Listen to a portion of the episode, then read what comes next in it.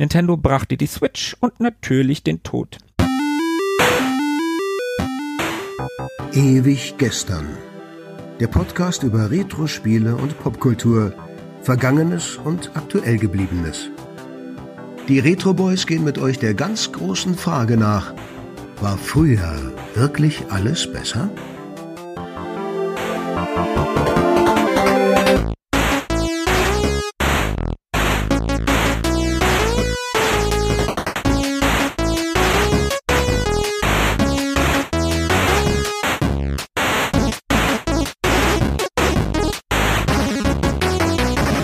Hi, hallo und herzlich willkommen. 14 Tage sind rum und es ist mal wieder ewig gestern mit den Retro Boys.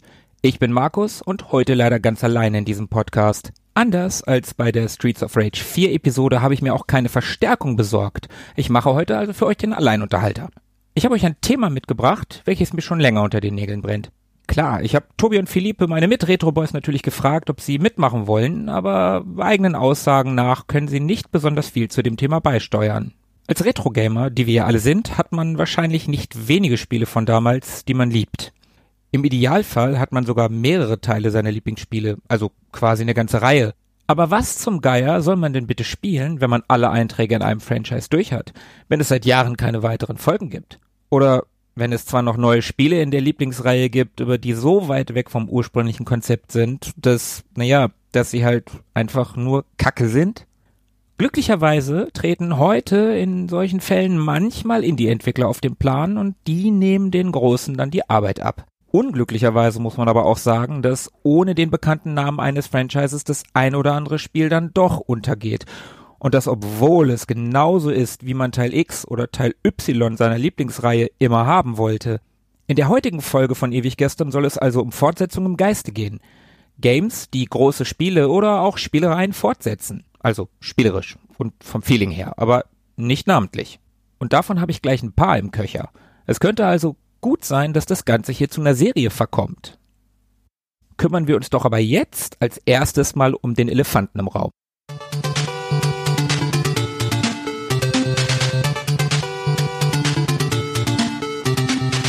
Akumaju Dracula, wie Castlevania im japanischen Original heißt, wurde von Konami ursprünglich im September 1986 für das Famicom Disk System veröffentlicht. Im Oktober 86 erschien das Spiel auch für den MSX2. Für diese Veröffentlichung in Europa wurde es in Vampire Killer umgetauft. Bereits 1987 folgte die wohl wichtigste Umsetzung, zumindest die wichtigste für den westlichen Markt, nämlich die für das Nintendo Entertainment System unter dem neuen Namen Castlevania. Das Spiel ist wirklich ein ultraschwerer Plattformer, in dem man Simon Belmont peitschenschwingenderweise durch Draculas Teufelsschloss bringen muss, um dem Obervampir am Ende das Handwerk zu legen. Es ist ein echter Klassiker auf dem NES, der dort auch zwei Fortsetzungen erhalten sollte. Meine ersten Berührungen mit Castlevania hatte ich als Sega-Kind, aber nicht auf dem NES, sondern Anfang der 90er auf RTL. Hieß das damals eigentlich noch RTL Plus? Naja, egal. Es war auf jeden Fall in der Zeichentrickserie Captain N.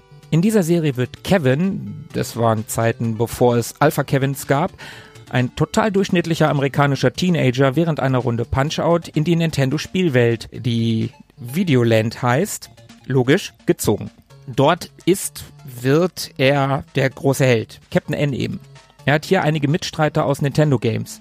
Kid Icarus, Mega Man und auch Simon Belmont aus, Überraschung, Castlevania. Der große Schurke, oder sollte ich lieber Schurkin sagen, ist Mother Brain aus Metroid. Und als Gaststars trifft Kevin unter anderem Link aus Zelda und Donkey Kong. Zu der damaligen Zeit, da konnte ich wirklich nicht viel mit diesen Figuren anfangen, also sie Games zuordnen oder so. Schließlich, wie gesagt, Sega-Kind, aber trotz allem ist das eine schöne Erinnerung, an der ich euch für einen Moment teilhaben lassen möchte.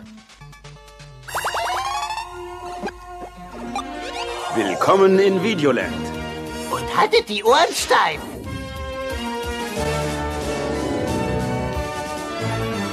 Wach auf, Kid Icarus.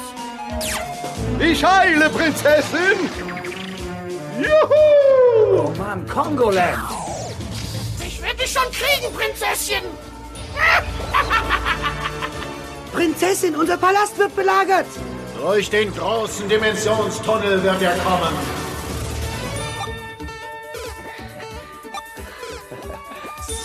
Wow! Kevin, habe ich dir nicht gesagt, dass du dein Zimmer aufräumen sollst? Oh, oh, oh, oh, ah, ah, ah.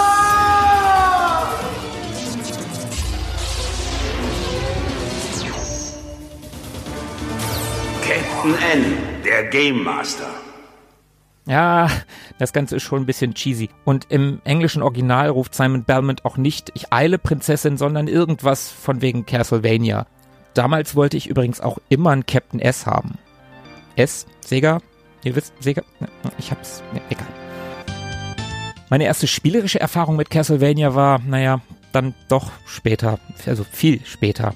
2016 war das Jahr, in dem der Retro-Spieleboom für mich so richtig durch die Decke ging. Denn Ende eben diesen Jahres veröffentlichte Nintendo seine erste Mini-Konsole. Ich habe es bei ewig gestern schon öfter erwähnt. Für mich war das ein Startschuss, vielleicht sogar der Startschuss. Und mit eben diesem NES Mini besaß ich endlich auch die ersten zwei Castlevanias. Gespielt habe ich das dann trotzdem noch nicht. Ja, Asche auf mein Haupt, aber ich wollte damals lieber Mega Man 2 nachholen. Grüße an Philippe an dieser Stelle.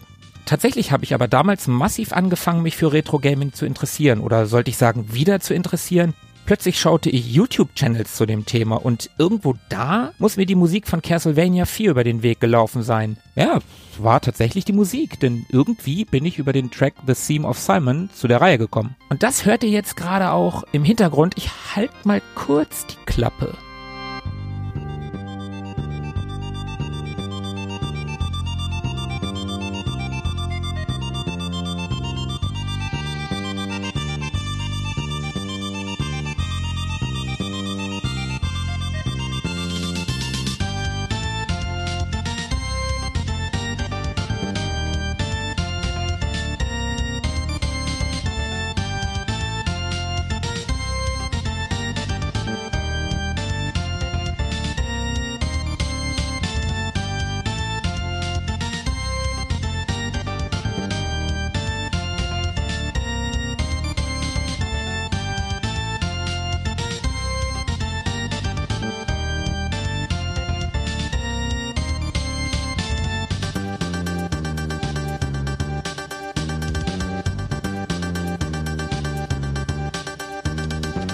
Ja, ist das nicht grandios? Ich find's absolut fantastisch. In der Weihnachtssaison 2016 habe ich mir dann auch meinen ersten Raspberry Pi gekauft und als Retro-Gaming-Maschine eingerichtet. Und eben da spielte ich dann auch endlich das erste Mal überhaupt ein Castlevania. Super Castlevania 4 für das SNES. Und das hat mich damals echt in seinen Bann gezogen. Wirklich tolle Grafik, eine super Spielbarkeit, herausragende Musik den Soundtrack habe ich mir später sogar auf Vinyl besorgt. Damals übrigens mein erster Spiele-Soundtrack auf LP. Das Spiel war, wie ich später erfahren habe, wohl irgendwie eine Art Remake des ersten Teils des NES. Allerdings war mir das ziemlich egal, sowohl zu dem Zeitpunkt als auch als ich es erfahren habe. Das Ding hat nämlich durchaus die eine oder andere Neuigkeit. Mode 7 wird ganz toll eingesetzt, na klar, 16-Bit-Grafik, der fantastische Soundtrack und die freischwingbare Peitsche. Ich meine, die ist schon cool. Als Sega-Kind konnte ich das Mega Drive natürlich nicht lange vernachlässigen. So war also logisch, dass ich danach Castlevania Bloodlines spielte. Und davon war ich ähnlich begeistert. Zwar steuert man hier keinen Belmont, dafür kann man sich aus zwei Figuren aber eine auswählen. John Morris, der eine Belmont-ähnliche Peitsche hat, und Eric Lecard, der einen Speer führt und sich somit wirklich total anders spielt. Mit dem habe ich das Spiel übrigens auch durchgespielt. Auch das Setting des Ersten Weltkriegs ist mal was ganz anderes. Und was Konami aus dem Mega Drive rausgeholt hat, boah, einfach beeindruckend. Übrigens auch musikalisch.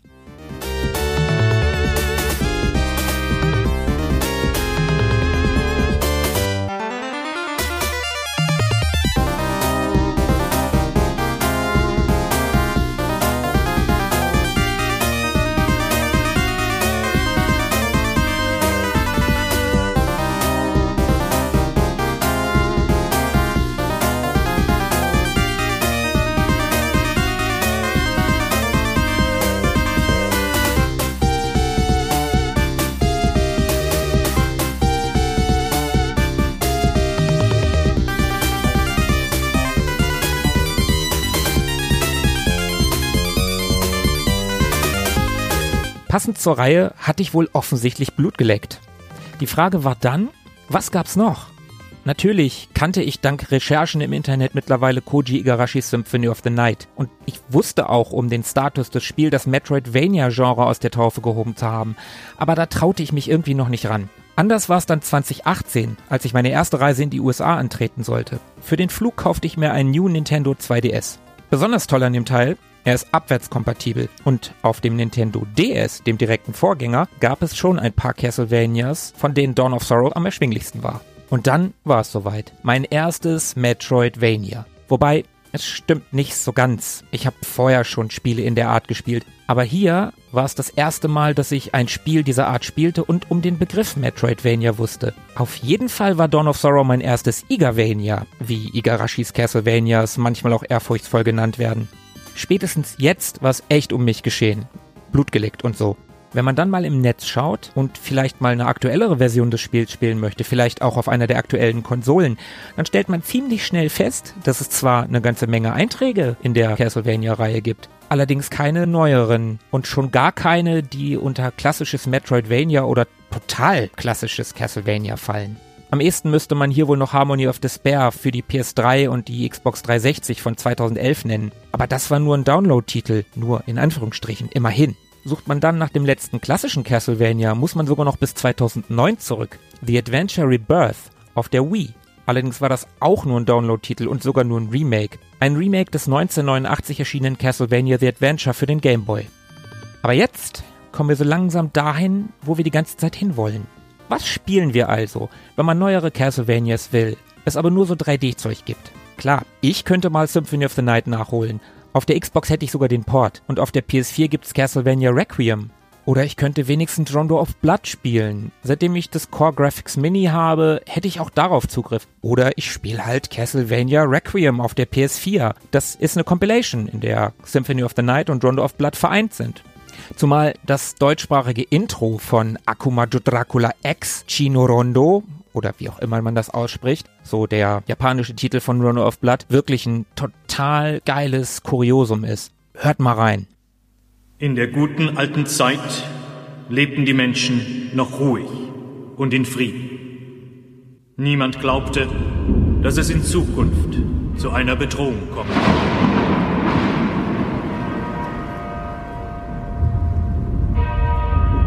Der Schattenseite des Friedens und des Wachstums gab und gibt es aber auch immer das Böse. Die Menschen beginnen, das Wachstum abzulehnen und bezeichnen den Frieden als Degeneration. Wir haben uns hier versammelt, um die Mächte der Finsternis mit unserem verfluchten Blut zu rufen. Wir wollen, dass sie die Welt regieren. Wir erwarten lächelnd den Niedergang der Welt.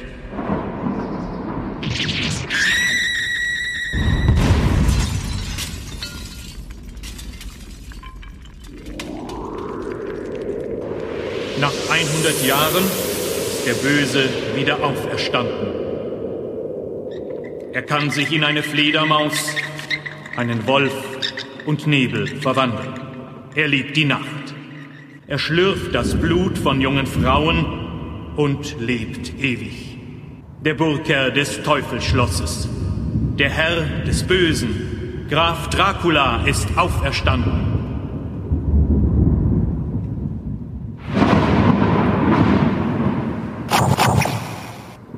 Das Ganze ist untermalt mit super coolen Anime-Sequenzen. Und ja, das ist tatsächlich die japanische Variante, die ihr gerade gehört habt. Also Deutsch in dem japanischen Spiel. Schon ganz witzig.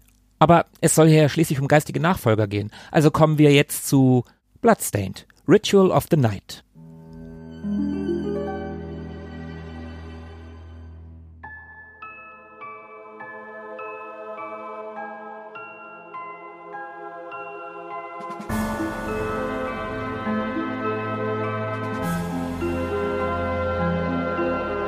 Und man kann nicht Bloodstained sagen, ohne den zuvor schon angesprochenen Koji Igarashi, dessen Spitzname übrigens Iga lautet, zu erwähnen. Dieser lederhuttragende Japaner hat am 17. März 1968 das Licht der Welt erblickt.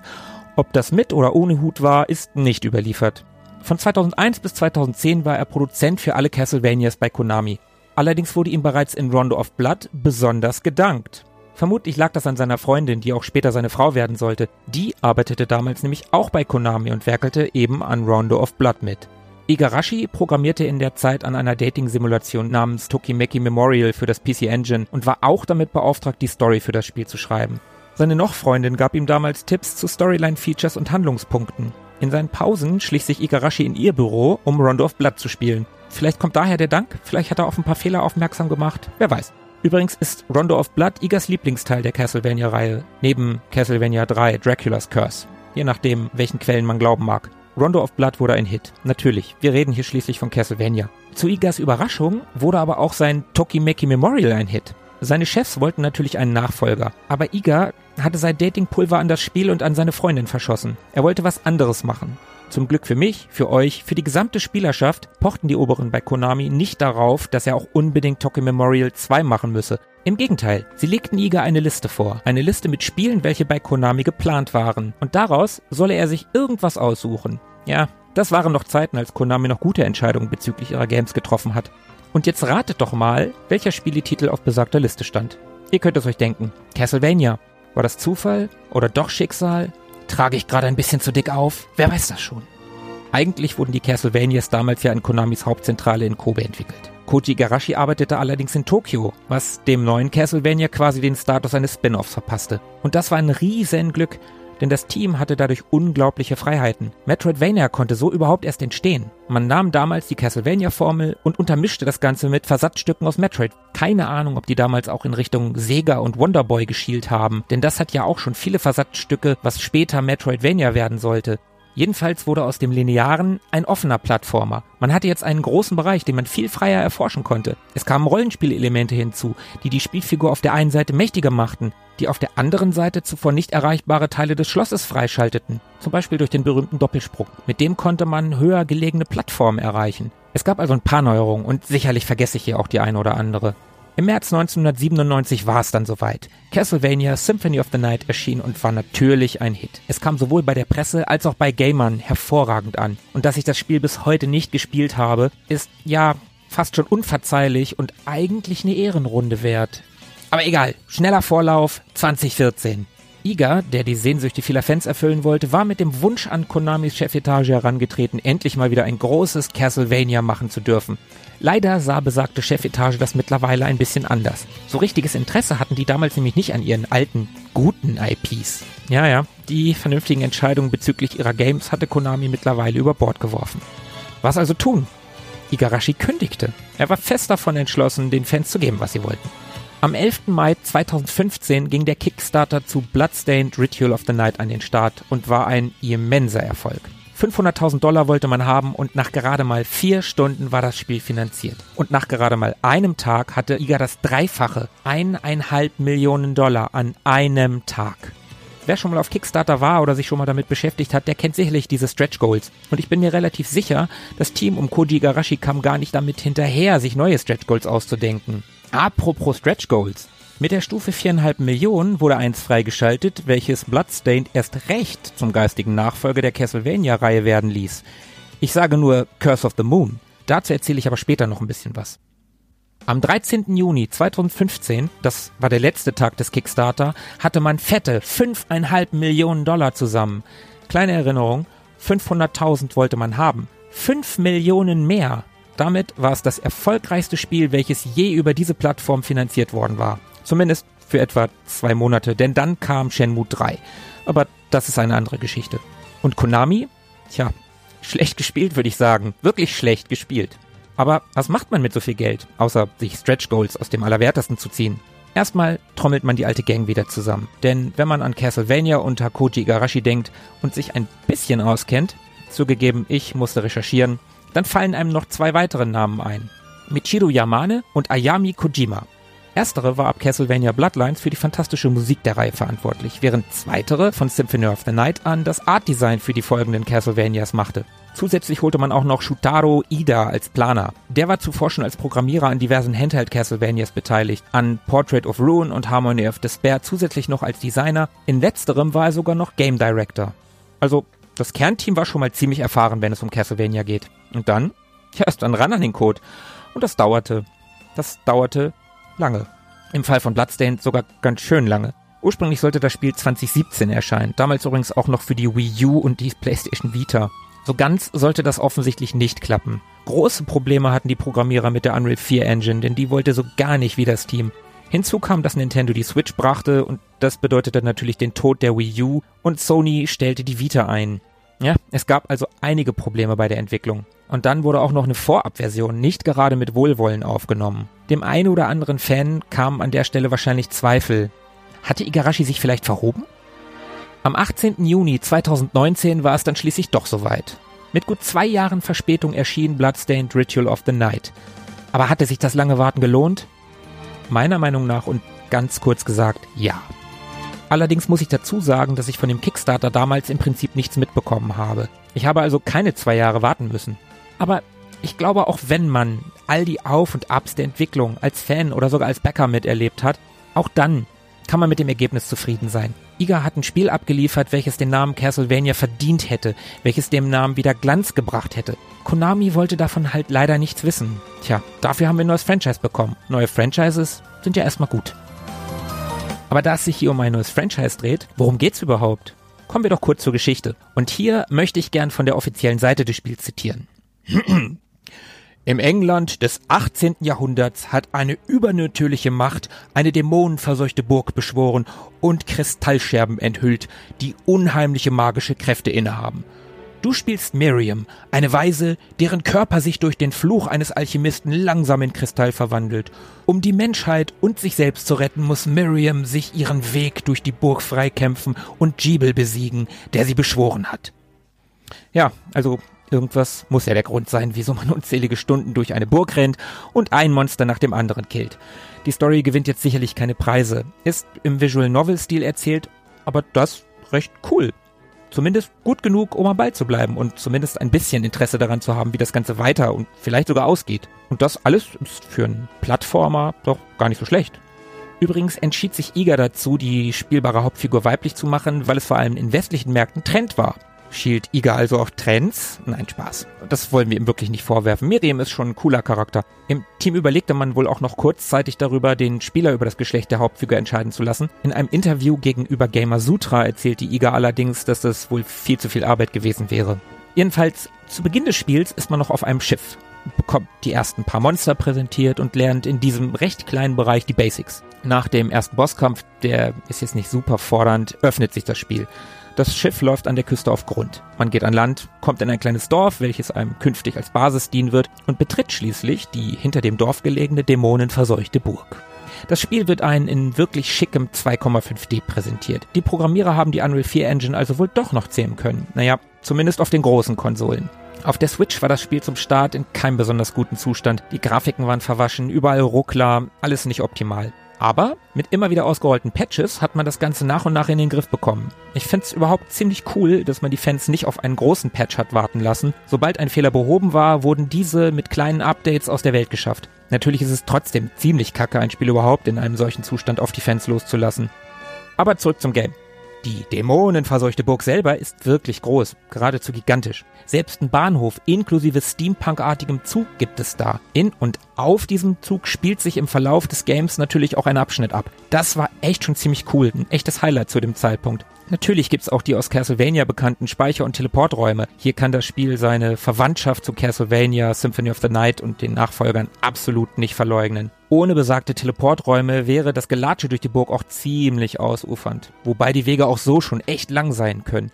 Aber man spielt halt ein Igavania. Mit Backtracking und Grinden sollte man da kein Problem haben. Die gebotenen Gegner sind echt abwechslungsreich und zum Teil herrlich abgefahren. Die Bosse, die legen dem Ganzen natürlich nochmal eine Schippe drauf und können echt fordernd sein. Da hilft dann wirklich nur besagtes Grinden. Zumindest wenn sie zu fordernd werden. Es macht aber auch echt Spaß, sich durch das riesige Gemäuer zu bewegen, neue Bereiche freizuschalten, Geheimnisse zu entdecken und alles zu erforschen. Dabei kann man sich aber auch schon mal verlaufen. Klar, die Karte zeigt die gefundenen Speicher- und Teleporträume. Wenn man aber nicht mehr genau weiß, wo die Stelle war, bei der der gerade erhaltene Doppelsprung endlich zum Einsatz kommen soll, ja, dann muss man halt suchen und ein bisschen Geduld mitbringen. Während man kämpft und Gegner zerschnetzelt, sucht man auch automatisch nach Zutaten für das nicht gerade kleine Alchemiesystem. In dem kann man über Essen, Tränke, ja sogar Waffen, alles Mögliche herstellen. Noch wichtiger ist beim Besiegen von Monstern allerdings das Finden sogenannter Scherben. Diese werden, sobald ein Monster sie droppt, von Miriam absorbiert und schalten Spezialfähigkeiten frei. In vielen Castlevania-Spielen gibt es ganz ähnliche Systeme, wie zum Beispiel die Seelen in Dawn of Sorrow. Es macht echt Spaß, mit den Kombinationen aus Scherben und Waffen zu experimentieren, sich neue Ausrüstung zu craften und damit insgesamt mächtiger zu werden. Was mich aber damals zu Castlevania gebracht hat, wodurch ich ja dann überhaupt erst Interesse an Bloodstained haben konnte, war ja die Musik. Neben der erwähnten Michiro Yamane war noch Ippo Yamada hauptsächlich am Soundtrack beteiligt. Letzteren kennt man unter anderem als langjährigen Composer der Mega Man-Reihe ab dem 2002er Mega Man Zero. Tja, und die Musik selber, die ist jetzt nicht schlecht und die passt auch oft irgendwie zum Style des Spiels. Allerdings ist sie auch sehr japanisch und manchmal vielleicht ein bisschen zu japanisch, zumindest für meinen Geschmack. Vor allem die hohen Streicher wirken sehr bunt und irgendwie so bonbonmäßig klebrig. Trotzdem, das Hauptthema ist echt gut und da hören wir jetzt auch mal kurz rein.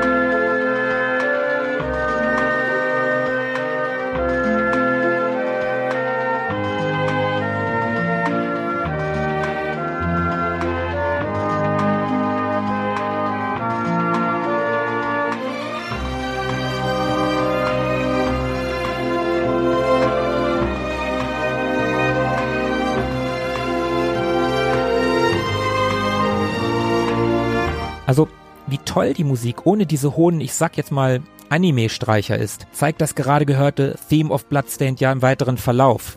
Auch die meisten Ingame-Tracks sind klassisch angehaucht. Leider soll so ein fesches Pop-Drumming dem Ganzen mehr Drive geben. Allerdings wirkt das Ganze oft fehl am Platz und erinnert mich an solche 90er-Untaten, so Rondo Veneziano oder diese Werbungen. Das Royal Philharmonic Orchestra spielt Genesis oder irgendeine andere Pop- oder Rockband. Der Soundtrack klingt damit in Teilen irgendwie ein bisschen billig. Was aber wiederum toll ist, ist der Einsatz von alten Instrumenten, wie zum Beispiel einem Cembalo in einigen Stücken. Das gibt dem Soundtrack irgendwie, ja, obwohl er so japanisch klingt, irgendwie auch einen europäischen Vibe mit. Die Stücke, welche man im Spiel selber hört, sind total abwechslungsreich. Da gibt es ein paar sehr coole Tracks. Allerdings sind die auch alle loopfähig, was ihnen ein wenig die Abwechslung im Songaufbau nimmt. Für das Spiel selber ist das natürlich völlig okay und das sind auch keine krass kurzen Loops. Allerdings fällt das schon auf, wenn man die Musik außerhalb des Spiels hört. Tja, sehr gutes Main-Theme und einige tolle Tracks. Zum Teil aber auch irgendwie, ja, ja, klebrig, bonbon, bunt. Ja, vielleicht wisst ihr, was ich meine. Insgesamt ist der Soundtrack zwar nicht schlecht und der passt auch oft genug zum Spiel. Ein Highlight ist er für mich aber leider nicht. Das soll jetzt aber nicht heißen, dass das Spiel im Allgemeinen kein Highlight wäre. Im Gegenteil. Bloodstained Ritual of the Night ist, wie ich ja schon sagte, ein Spiel, das der Castlevania-Reihe wirklich gut getan hätte. Das Spiel ist fantastisch. Das ist ein Spiel, auf das jeder Castlevania-Fan wahrscheinlich seit Jahren wartet. Und wenn man auf Metroidvanias und im Speziellen auf Igavanias steht, dann kommt man an diesem Game wirklich nicht vorbei. Aber Moment, hatte ich vorhin nicht irgendwas davon gefaselt, dass das 4,5 Millionen Stretch Goal Bloodstained erst recht zum geistigen Nachfolger der Castlevania-Reihe werden ließ? Kommen wir also noch kurz zu Bloodstained. Curse of the Moon. Wie ich im Verlauf des Podcastes ja schon sagte, ist Igas Lieblingsteil der klassischen Castlevanias neben Rondo of Blood der dritte Teil. Und wenn es euch ähnlich geht und ihr überhaupt keinen Igavania spielen wollt, sondern einen neuen 8-Bit-Teil, quasi eine Fortsetzung von Dracula's Curse, dann seid ihr bei Curse of the Moon absolut richtig. Die Musik, die Grafik, alles schreit einem NES entgegen und das ist so herrlich altbacken. Zumindest auf den ersten Blick. Denn wenn man mal etwas genauer hinschaut, sieht man, dass hier selbstverständlich kein reines 8-Bit zu sehen ist. Das offensichtlichste ist natürlich das Bildformat. Das präsentiert sich in modernem 16 zu 9. Aber auch die Grafik selber, die mag 8-bittig aussehen, ist aber weit mehr. Und ein NES würde, müsste es das Spiel bewältigen, wahrscheinlich sofort zu Staub zerfallen. Wie ein Vampir im Sonnenlicht. Da gibt's so viele Parallax-Ebenen, sich in mehreren Lagen bewegende große Gegner und Fahrzeuge und das alles komplett ohne NES-typisches Sprite-Flickering Trotzdem hat man alleine mit der Farbpalette den 8-Bit-Style vom NES so gut getroffen, dass es für jeden Retro-Gamer eine wahre Freude ist. Aber auch die Musik wäre für Nintendos grauen Kasten wahrscheinlich etwas zu viel des Guten gewesen. Meine Negativpunkte über den klebrigen Soundtrack des Hauptspiels verschwinden mit den Chiptunes übrigens. Hört euch einfach mal an, wie lässig das Hauptthema in Pseudo 8-Bit plötzlich klingt.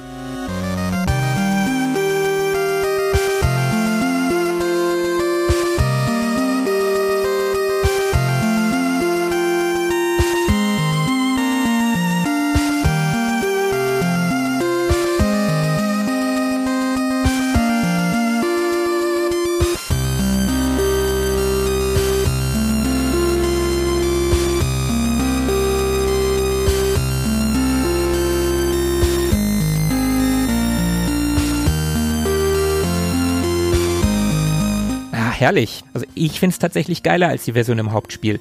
War früher vielleicht doch alles besser? Curse of the Moon erzählt eine Vorgeschichte zu Ritual of the Night. Man spielt hier Zangetsu. Das ist ein Schwertkämpfer, den man auch schon aus dem Hauptspiel kennen könnte, wenn man das vorher gespielt hat. Und der will Rache nehmen an den Dämonen aus Gründen. Während des Spiels trifft man dann unter anderem auch Miriam. Wie das Ganze dann aber mit der Story des Hauptspiels zusammenpasst, keine Ahnung. Ist aber am Ende auch egal. Ihr habt hier quasi ein NES-Spiel, quasi Castlevania 4. Darüber kann man sich als Fan echt freuen. Neben Miriam trifft man dann auch auf den Schurken des Hauptspiels Jeeble und einen Magier namens Alfred. Wo der jetzt herkommt, keine Ahnung. Alle drei werden dann am Ende des jeweiligen Levels für die Gruppe rekrutiert. Während der Folgelevel kann man dann per Schultertasten on the fly zwischen den Charakteren wechseln. Jeder hat dabei ganz eigene Fähigkeiten. Ja, besonders weit habe ich Curse of the Moon zugegebenermaßen nicht gespielt. Der erste Eindruck ist aber ziemlich geil. Und was soll ich sagen? Mittlerweile gibt es sogar einen zweiten Teil. Und den werde ich mir sicherlich auch nochmal anschauen. Tja, was kann ich abschließend noch sagen? Vielleicht interessiert ja noch irgendwen, dass Koji Garashi am 10. Juni 2020 auf der offiziellen Homepage bekannt gab, dass das Game weltweit mittlerweile über eine Million Mal verkauft worden ist. Ob die Verantwortlichen bei Konami sich jetzt vielleicht doch ein bisschen ärgern? Ich finde ja, sie sollten. Ich kann für das Spiel die Spiele jedenfalls nur eine fette Empfehlung aussprechen. Castlevania-Fans jeglicher Couleur werden hier bedient. Also außer ihr mögt diese komischen 3D-Teile, was völlig okay ist, aber für mich ist das halt kein Castlevania mehr. Ich hoffe, dass es irgendwann auch mal ein Ritual of the Night 2 oder wie der Teil dann auch immer heißen würde geben wird. Das Ganze darf auch gern zu einem ordentlichen Franchise ausgebaut werden. Ich mag Igavanias halt. Und Curse of the Moon mag ich auch, ohne dass ich es groß gespielt habe. Es sieht halt einfach geil aus. Es darf auch gerne noch ein 16-bittiger Teil davon rauskommen. Denn 16-Bit ist ja immer ein bisschen geiler als 8-Bit. Tja, und an diesem Punkt wäre ich dann soweit zu sagen, haben wir es mal wieder. Und das Ganze ist jetzt doch länger geworden, als ich dachte. Insofern wird aus den Fortsetzungen im Geiste wohl eine kleine Serie werden. Ich habe nämlich, wie gesagt, noch ein paar Spiele auf meiner Liste. Wenn euch noch geistige Nachfolger einfallen, dann lasst es mich doch gerne auf Twitter oder Instagram wissen. Vielleicht ist ja irgendwas dabei, was ich noch nicht auf dem Schirm habe. Abschließend möchte ich natürlich noch meine Mit-Retro-Boys Philippe und Tobi grüßen. Und ich möchte euch allen danken, dass ihr so tapfer mit mir alleine durchgehalten habt. Wir hören uns in zwei Wochen und dann wieder in voller Besetzung. Und bis dahin, um Philippe zu zitieren, bleibt am Drücker. Ciao.